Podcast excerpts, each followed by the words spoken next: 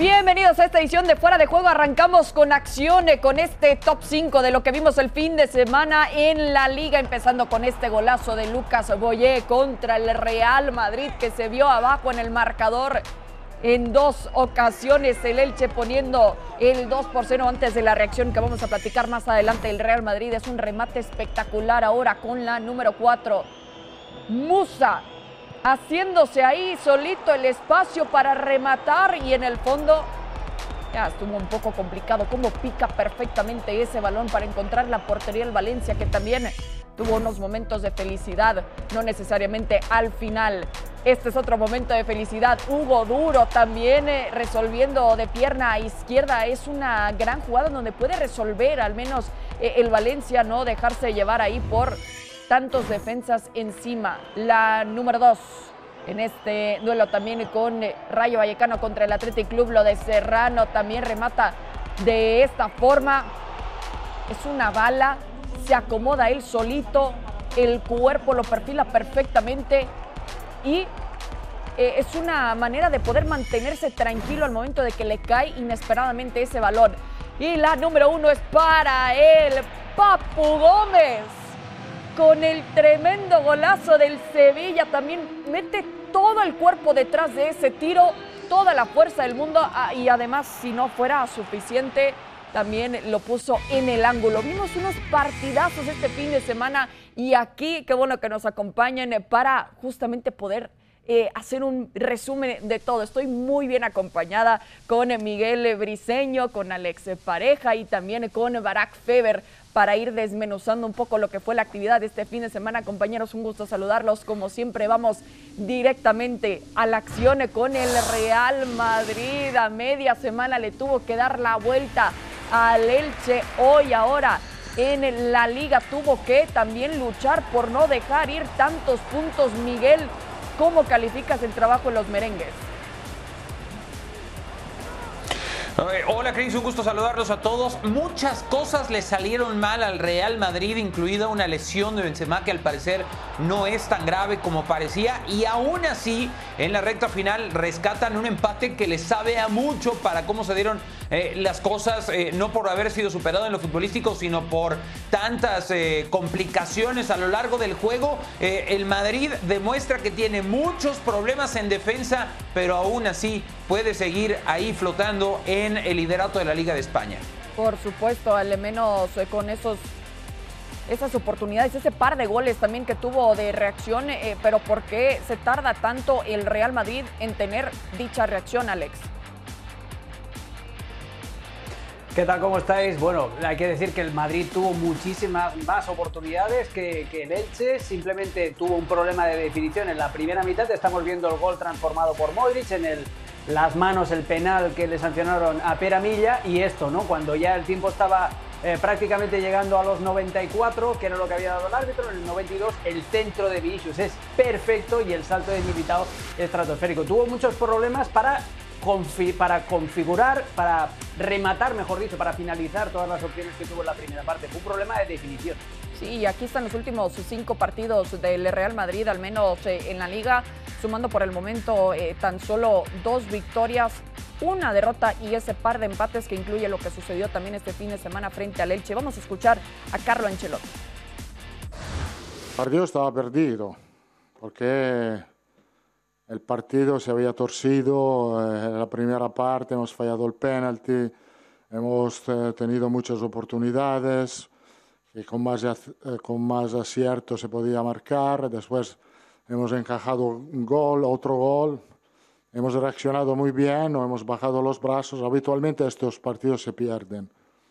El hecho que no lo hemos perdido es un señal muy, muy bueno de la plantilla, eh, pero por cierto tenemos que evitar de complicarnos los partidos con solidez porque hemos encajado dos goles bastante donde se podía ser más agresivo en, los duelos.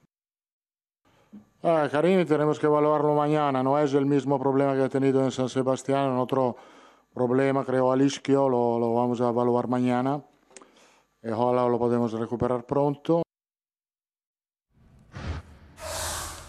Y bueno, como veíamos al Madrid empatar, también tenemos que ver cómo le fue al Sevilla, que sabemos que le está pisando los talones, mientras vemos la primera titularidad del mexicano Jesús el Tecatito Corona con el equipo de Julen Lopetegui.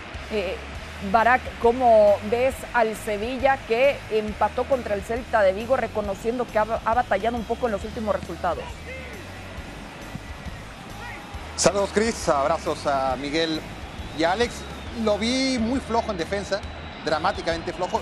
Es su fortaleza, ¿no? La, defensa y regala dos goles contra un equipo que juega muy bien, como el Celta, que perdona mucho y que al Sevilla no lo perdonó, eso hay que decirlo. Y vi eh, en particular un Tecadito Corona inspirado, con muchas ganas de, trascender, pero también sobreexcitado, ¿no? Eh, demasiado impetuoso y, eso le jugó en contra a la hora de definir estaba todo encarrerado, ¿no? Para que Celta con ese gol de Yago Aspas, gran definición, el ex Sevilla, pasó de noche por Sevilla, no lo quiso festejar. Y luego el, cuadro local sí que apeló al fútbol que tiene a cuentagotas, eh, no, no me parece que haya sido fantástico, pero sí fue un arrebato, como, les gusta llamarle a ellos, un golazo. Todo lo que dijiste, que, dijiste mucho sobre el gol de Papu Gómez, se queda corto, ¿no? Eh, fue un tremendo eh, zurdazo que nos recuerda al mejor Papu Gómez del Atalanta, que ya es mucho decir. Y después el, 2 a 2, casi cae el 3-2 tras un remate de cabeza. Está ahí Oliver con mucha suerte también, no se marca fuera de juego porque en realidad no se tenía que marcar.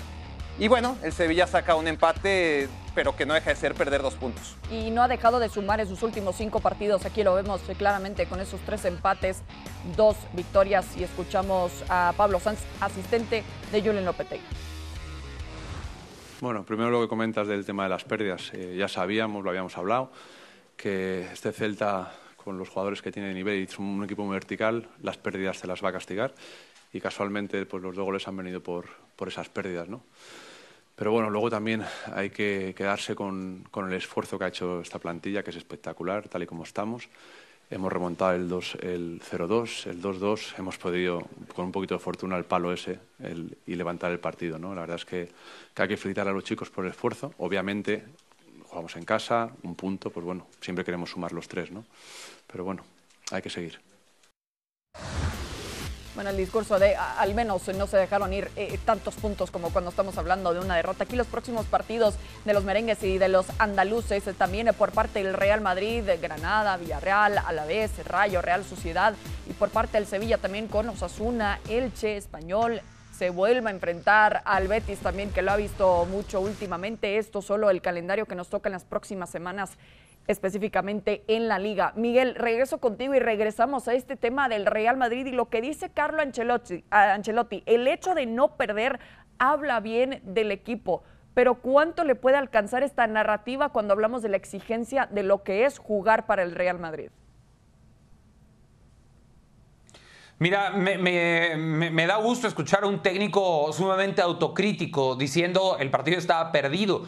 Y yo sí, a ver, yo desde el inicio de la temporada he remarcado para mí las deficiencias en el armado de plantel en defensa para el Real Madrid. Si bien es cierto que en ataque está un poco corto en la rotación y, además Ancelotti eh, apenas tiene disponible a sus jugadores más importantes, los pone, no es como que les vaya a dar descanso por propia voluntad. Atrás tiene severos problemas. Militao a mí me parece que es incertidumbre pura, así como te da un partido por nota, otro te da un partido en el que pierde marcas, como en el primer gol del Elche, después a Alaba se, lo hacen ver mal en el segundo y eh, pues es este tipo de partidos donde las situaciones se conjugan para que el Madrid saque el resultado, no propiamente para que, no propiamente porque esté jugando bien. La recta final del 2021 nos daba a pensar, Cris, que el Real Madrid estaba encaminado sin mayor problema al título, pero el inicio de este 2022 sin ser el Madrid un desastre, porque no creo que sea un desastre, sí ha sido muy irregular. Ahí veíamos los resultados.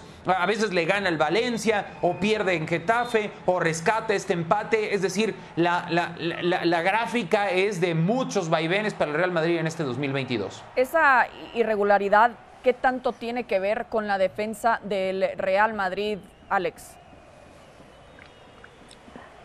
Pues yo creo que tiene más que ver con un problema colectivo. Si os fijáis, todos los equipos que le han hecho daño al Real Madrid de esta temporada son equipos eh, entre comillas, pequeños, equipos que le dan la iniciativa, equipos que esperan algún pequeño error o alguna salida al contragolpe para hacerle daño. Eh, sucedió en Liga de Campeones con el Sheriff, sucedió en Liga con el Getafe, sucedió en el Bernabéu con Osasuna, eh, con el Cádiz también. Es decir, tiene problemas para abrir las defensas eh, que, se estructuran bien y que no tienen ningún tipo de vergüenza en darle la pelota y en darle el territorio. El, Madrid contra equipos eh, que le ceden más espacios, que le permiten contragolpear, lo hablábamos en la previa de la Supercopa, por ejemplo, es un Madrid que se encuentra mucho más cómodo. El problema para el Madrid son estos equipos más amarrateguis, porque no tienen ni, la, ni todavía algún mecanismo colectivo más allá de Vinicius, Benzema, para hacer daño y después que se expone la defensa a esas pequeñas desconexiones de, de Militao o a lo que pueda pasarle a, David Alaba, que acaba de aterrizar, lleva, lleva seis meses en el club. Yo no creo que sea un problema exclusivo de la defensa, sino que es más eh, eso, es un problema colectivo de no poder meterle mano a este tipo de partidos, pero no es un problema de ahora, ¿eh? Si os acordáis el año pasado, por ejemplo, eh, o hace dos años ya con el Brujas en el Bernabéu, también hubo una semi-remontada de esas, un 2 a 2, muy parecido al que vimos ayer contra el Elche. Por supuesto, o contra el Shakhtar también en su momento, rescatando también eh, cualquier oportunidad de mantenerse en la UEFA Champions League. Eh, Barak, es interesante lo que menciona Alex y te pregunto, pero del pasado reciente, de lo que vimos de este equipo en diciembre, eh, ¿es un problema que viene arrastrando desde entonces y aquí apenas lo están desenmascarando o por qué vemos esta irregularidad del Madrid? No, yo, creo que es un equipo con muchas imperfecciones que está en un momento anímico que le permite sacar a flote la mayoría de sus partidos. Y, ciertamente hay, encuentros que el resultado evidencia más los problemas del Madrid. Cuando el Madrid suma de a tres puntos, que es la mayoría de los partidos, no quiere decir que, no siga sufriendo de lo que comenta Alex. Y no solamente ese tipo de partidos, ¿eh? porque lo vimos sufrir y mucho contra el Villarreal, lo vimos sufrir y mucho en contra del Inter de Milán, contra equipos que, saben tener la pelota, que se la quitan al Real Madrid. También ese contexto de partidos les ha hecho sufrir, pero sí que han encontrado la vía de acceso, casi siempre a balón parado o a contragolpe, para acabar vivo. Y no solamente vivo, sino hasta ganando ese tipo de partidos. Pero es un equipo con problemas, es un equipo que, por ejemplo, la banda derecha, la banda derecha es su punto débil y no solamente estamos hablando de que obviamente están Vinicius, Benzema a otro nivel y, que no encuentran su complemento, sino que el lateral derecho, el que juegue, está muy por debajo de, lo que hace Mendy por la izquierda. Y Casemiro en las coberturas, pues ya no es lo que era, ¿no? Entonces, esa banda derecha es muy imperfecta y cuando eres un equipo que está cojo, pues lo normal es que sufras, ¿no? Que, que no ganes tus partidos con tanta solidez y mira que estamos hablando y criticando al Real Madrid de manera un poco oportunista porque perdió dos puntos en uno de sus mejores partidos. Eh, así es, eh, el Real Madrid generó, tuvo ocasiones, estuvo eh, probando a un portero como Badia que, sacó todo en el primer tiempo. No, le marcaron tres penales, sí le marcaron dos, falló uno de ellos, el otro el Bar se lo quitó. Este, Vinicius falló una increíble, Casemiro tiró otra al poste, el portero, insisto, no dejó de parar balones. Y, y, Benzema falló su penal, el que sí marcaron, en fin, fue una tras otra, ¿no? Y, al final, aún en el contexto del peor partido en lo que se refiere a suerte, pues el Madrid pudo sacarlo adelante. Eh, detallitos que terminan siendo detallotes, ¿no? Que, que al final no, no, se puede reflejar ese esfuerzo del que destacas también en el marcador, al menos en esta ocasión, para el Real Madrid. Hablando de oportunidades quizás no aprovechadas. Tenemos eh, que ver también la situación del Sevilla, hablando de irregularidad también un poco en estos resultados últimamente, más cuando hablamos del fin de semana en donde el Real Madrid deja ir puntos. Fue el caso este, este mismo fin de semana en donde vimos al equipo de Lopetegui empatar contra el Celta. Eh, Miguel, eh, ¿qué tanto podrá aguantar el Sevilla este ritmo de mantenerse en donde está ahora, al menos a cuatro puntos del Madrid?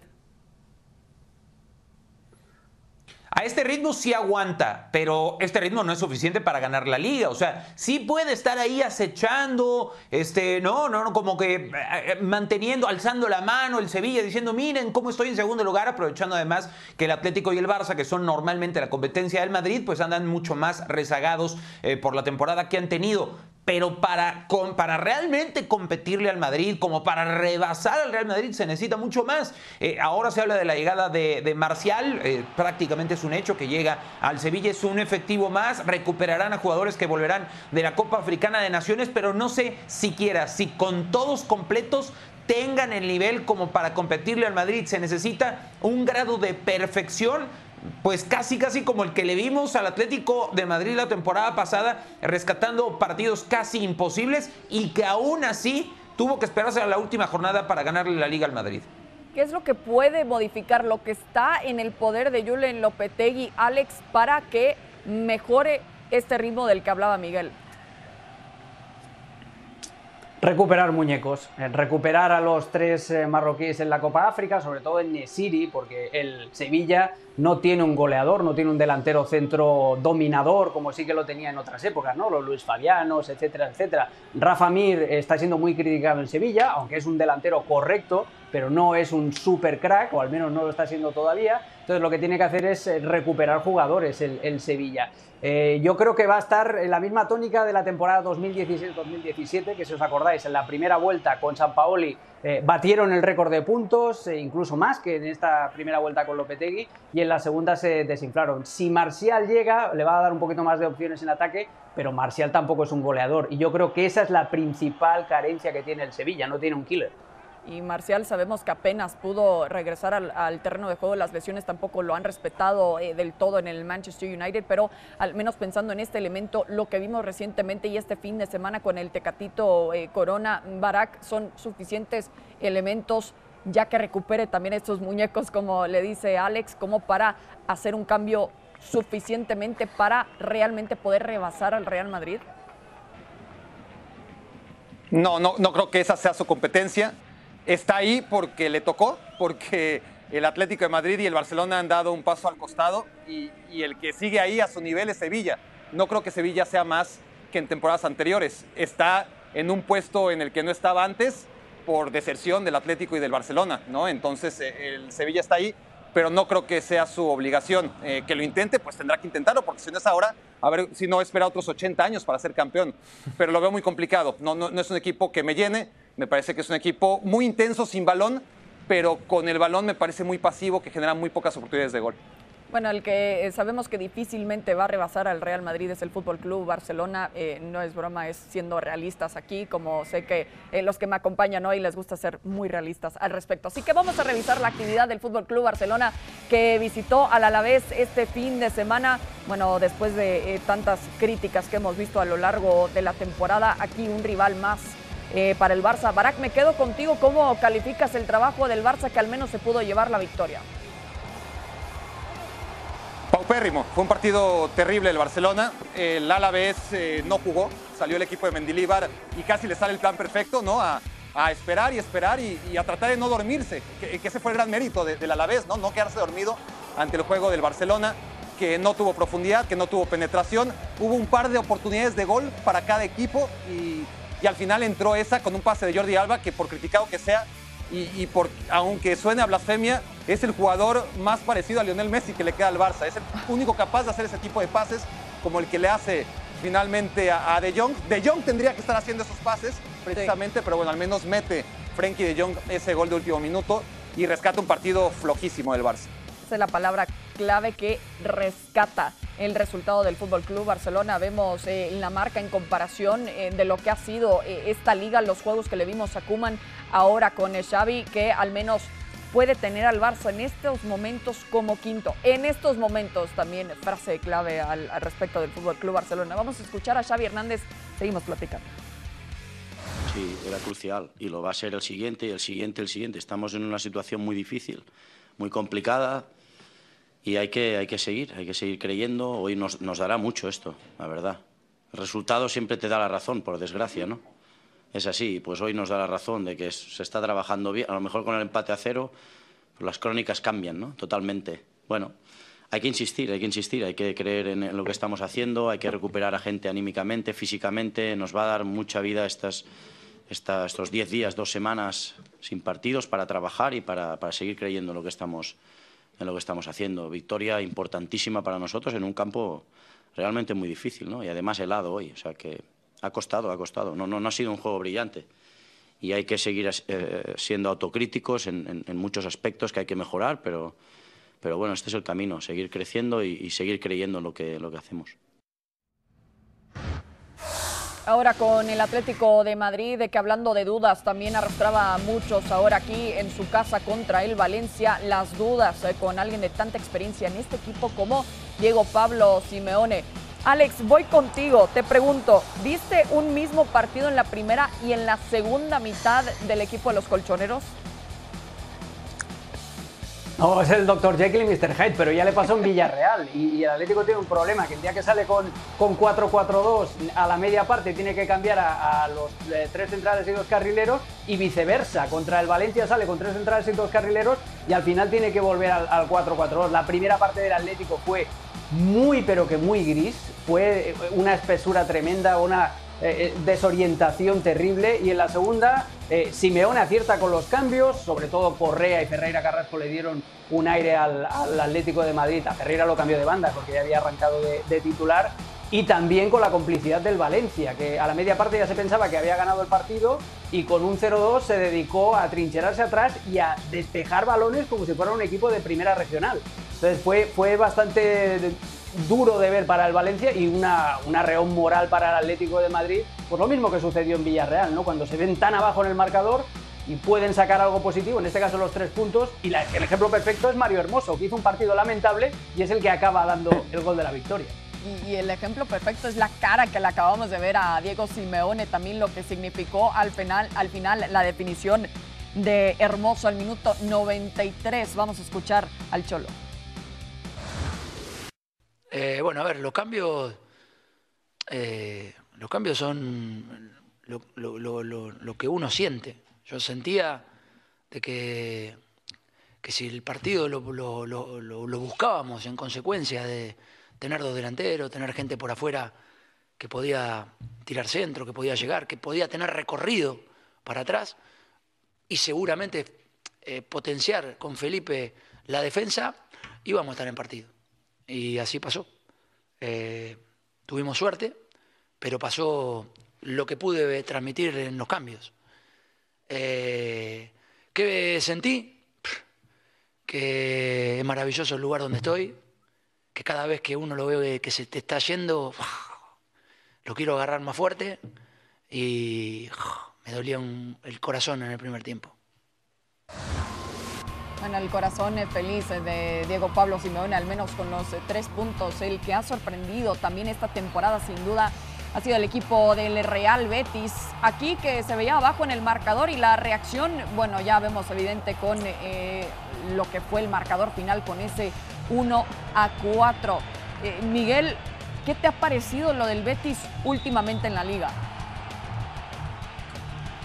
No, eh, el Betis para mí eh, es el equipo en mejor forma futbolística en lo que llevamos del 2022. O sea, es un equipo que, gana, que juega bien, que, tiene jugadores en estupendo momento, cuyos eh, eh, la, rotación tal vez no será tan profunda, no será la del Madrid o la de otros gigantes en Europa, pero el Betis da gusto verlo jugar. Es un equipo divertido, que tiene calidad arriba. De verdad, el equipo de, del ingeniero Pellegrini eh, está en estupenda forma y me da curiosidad saber por qué debatimos sobre el Real Madrid y el Sevilla y luego nos brincamos al Betis y hablamos del, Atlético y del Barça y nos saltamos al Betis que insisto es el equipo que más gusto da ver jugar en este 2022 en España. Bueno, aquí estamos hablando del Real Betis también y lo vamos a destacar un poco más en algunos momentos viendo aquí las estadísticas, y la comparación contra Serra Ferrer ahora con Manuel Pellegrini que lo escuchamos en estos momentos. Bueno, sí, la verdad que muy contento, primero por el resultado, que siempre es importante ganar, mucho más cuando el equipo desarrolla un fútbol como el que está jugando ahora, que a pesar de estar en contra en la única llegada que haya tenido Español, eh, seguimos creyendo en lo que hacemos, con una mecánica muy definida, una mecánica ofensiva. Yo siempre digo que en el fútbol lo más importante es ganar, pero para ganar hay muchas maneras de hacerlo. Y creo que el equipo tiene una mecánica de juego que además lo disfruta el público están pasando todos un buen momento, están con confianza, se están exigiendo mucho también, que es la parte más importante. Creo que tenemos un espíritu de equipo que nos permite trabajar mucho la recuperación y después con balón estar en toda la parte creativa. Así que la verdad que estamos todos muy contentos por el resultado y por el momento que está pasando el equipo. Bueno, ahí poniendo como prioridad la victoria y que claramente le está resultando en estos momentos, se coloca el Real Betis como tercero ahí con 40 puntos a 10 del Real Madrid en primer lugar, a 6 del segundo lugar el Sevilla. Y estos son eh, más bien las probabilidades de que se clasifique la UEFA Champions League. El Betis está cerca del 50%, el 65% va para el Atlético de Madrid, el 50% así cerrado está para el Fútbol Club Barcelona y el 99% por eh, obvias razones está para el Real Madrid que se ha visto muy cómodo hasta ahora también eh, como líder más que nada cuando cerró diciembre y el año 2021 también con un colchón importante. Pero ahora nos centramos en estas posibilidades y me quiero enfocar todavía en el Real Betis y voy contigo, eh, Barak, la misma pregunta que, que hacía con su acérrimo rival, el Sevilla. ¿Qué necesita hacer el Betis para aguantar este ritmo y conseguir su boleto a la Champions? A ver, mantener este ritmo va a ser complicado, pero es lo que necesita hacer, ¿no? Eh, eh, si no lo mencionamos, que, estoy de acuerdo con, Miguel, si, no se le da ese, eh, si no tiene esa resonancia en cuanto a tiempo dedicado al análisis del Betis, es porque ni los productores ni nosotros mismos nos la acabamos de creer, ¿no? Y pasan las jornadas y ahí está, y seguimos pensando que se va a caer. Y, mientras digo esto, yo sigo apuntándome a los que pensamos que se va a caer, que, que es un estado de forma extraordinario, pero que hasta hace no tanto eh, lo vimos descalabrar y feo ante el Sevilla. Eh, pudo ganarle en Copa del Rey, por ejemplo, pero ante un Sevilla muy debilitado, ¿no? Pero, pero había que ganarle y, eso fue importante. Eh, eso va a fortalecer a un equipo que no estaba ganando de partidos importantes, que en la Europa League el Bayern Leverkusen le pasó 4-0 por encima, que el Atlético de Madrid, aún en su peor versión, le ganó con bastante facilidad. Es decir, el Betis todavía tiene esa imagen en los grandes partidos en donde, tiene que demostrar, y no solo el Betis, sino Manuel Pellegrini en particular, en los momentos cumbre, en los momentos importantes, la verdad no ha sido históricamente un técnico como para apostar por él. Pero bueno, es un equipo que está en forma, con Borja Iglesias que anda muy bien, con Juanmi que, que a ver si mantiene esa forma de aquí a final de año. Si lo logra, pues por supuesto que subirán sus posibilidades. Lo mismo con Canales y sobre todo Fekir. Fekir es una bendición, honestamente, que en el fútbol moderno esté en un equipo como el Betis. Eso ya no pasa en el fútbol de hoy, ¿no? Que, que jugadores de la magnitud de Fekir jueguen en equipos de la magnitud del Betis y esta es una de las grandes razones que lo hace posible. Por supuesto, alguien que claramente sabe cobrar también los tiros de esquina, ya vimos lo que sucedió contra el mismo Sevilla. Pero eh, regresando a lo que dijo Miguel también, y, te hago la pregunta, Alex, si estás de acuerdo que el Betis es el, el equipo que en mejor forma futbolística está en lo que va del 2022 en la liga. Absolutamente, y es el equipo que más apetece ver, porque sabes que te lo vas a pasar bien. El Betis es un equipo muy disfrutón, es un equipo tremendamente ofensivo, eh, con, con, Canales jugando principalmente en banda derecha, con Fekir como enganche, con Juanmi que está resucitado para el gol en banda izquierda y con un delantero intercambiable, ¿no? Que es o, William José o el Panda. una de las virtudes, otra de las virtudes del Betis, para seguir ahondando más en lo que han dicho ya mis compañeros, es que tiene todas las posiciones dobladas. Y las tiene dobladas además con jugadores de calidad, ¿no? En la izquierda está Alex Moreno, el lateral o está Cuenca, por la derecha tienes a Sabalí, que está recuperado de la, de la lesión o tienes ahora a Bellerín, tiene a cuatro centrales de garantías, tiene a, tres mediocentros también intercambiables e incluso Canales puede jugar allí también en esa posición. Es decir, que va a ser el que tiene menos va a que está hasta triplicado, ¿no? Porque tiene y tiene hasta, bueno, y Joaquín, y Joaquín, y, y Sin usar a Tienes a Ruibal en la banda, eh, tienes a muchos jugadores que te pueden ser útiles. El único pero, el único asterisco que se le cuelga al Betis es lo que han dicho ya mis compañeros, es la falta de costumbre de verse en estas situaciones y cómo van a aguantar la presión en una plaza tan yo creo en el Betis. Como, el Hashtag yo creo en el Betis. Y el vértigo. ¿Cómo van a llevar el vértigo? Ah, así que Miguel, te hago esta última pregunta. ¿Se van a clasificar el Atlético y el Barça o se va a mantener el Real Betis y va a ser el Atlético de Madrid o el Barça la Champions? uno de los dos se queda fuera del top 4 porque veo al Madrid, veo al Sevilla Hashtag yo creo en el Betis y el otro, pues que se hagan pedazos entre los otros ojo, Ojo con la Real Sociedad, no me lo descarten. ¿eh? Eso es, la Real Sociedad. Y el Barça que se vaya a la Superliga. Real. Así que dos el hashtags. Barça no tiene problema, que se vaya a la Superliga y ya está, hombre. dos hashtags. Hashtag yo creo en el Real Betis. Hashtag yo creo en la Real Sociedad. Y que sea una temporada distinta para disfrutar, para ver también. Hashtag no se olviden del Villarreal. Hashtag no se olviden de del último lugar de la liga. No, no se crean. Pero bueno, lo vamos a platicar seguramente en más ediciones de, este, de ver Fuera de. Juego. Así que muchísimas gracias, Miguel, Alex, Barak. Un gusto como siempre. Nos vemos hasta la próxima.